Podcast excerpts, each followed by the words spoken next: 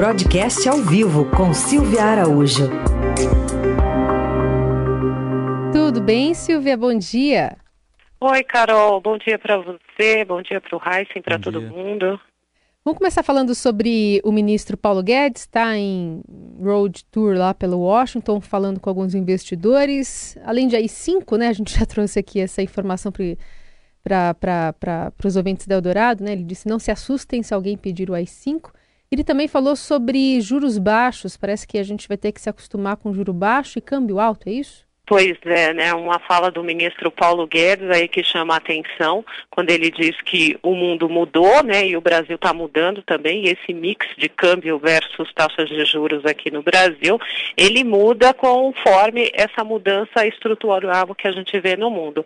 E aí o ministro Paulo Guedes disse: é bom se acostumar com câmbio mais alto e juro mais baixo por um bom tempo aqui na economia brasileira.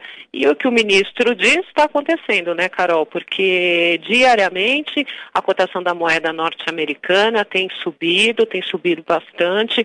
Ontem atingiu um novo patamar recorde na casa de R$ 4,21 é, reais 21 centavos, né, no fechamento de ontem, e a expectativa é de que essa cotação continue pressionada pelo menos até o final do ano, mas isso, como a gente já falou aqui no programa, é uma questão sazonal, tem muitas remessas é, de lucros e dividendos que as empresas fazem no final final do ano e acaba pressionando um pouco a cotação da moeda. E o mundo está mudando mesmo, né? Como disse o ministro, a gente tem uma economia mundial desacelerando. Então, as compras, as trocas comerciais, elas vêm se desacelerando não só no Brasil, mas em outras partes do mundo também. Ontem a gente teve um indicador que mostra muito isso, que é o um indicador de transações correntes.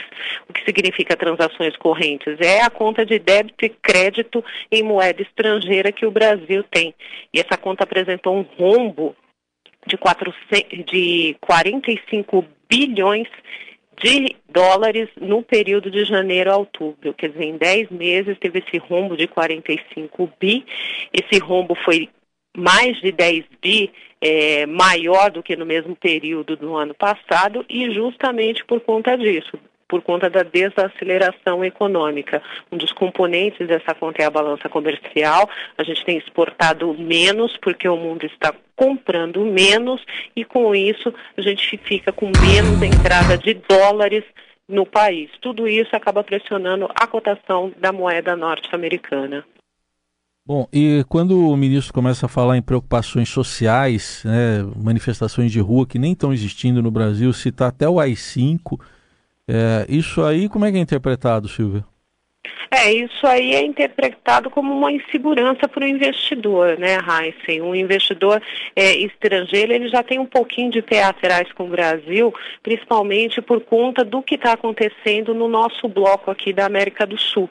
Então, o, o estrangeiro, na hora de alocar recursos, de investir num país da América do Sul, ele olha primeiro para o bloco, depois, é claro, ele vai olhar individualmente as economias, e quando ele vai olhar ali no detalhe as contas brasileiras, brasileiras, algumas coisas estão melhorando um pouquinho, mas é muito, uh, é a passos lentos, como ali é um pouquinho de recuperação da economia. A gente tem visto alguns dados que têm mostrado isso. Ontem se falou muito na questão da construção civil, né, das vendas de imóveis no país, que tem acelerado um pouquinho, mas isso tem acontecido é, de uma forma muito lenta. Até a gente ter uma retomada dessa economia capaz de financiar as contas públicas, por exemplo, exemplo, que é um detalhe que esse investidor estrangeiro olha muito, é, vai demorar um pouquinho, né? A gente já tem endereçado para o ano que vem mais um déficit nas contas públicas.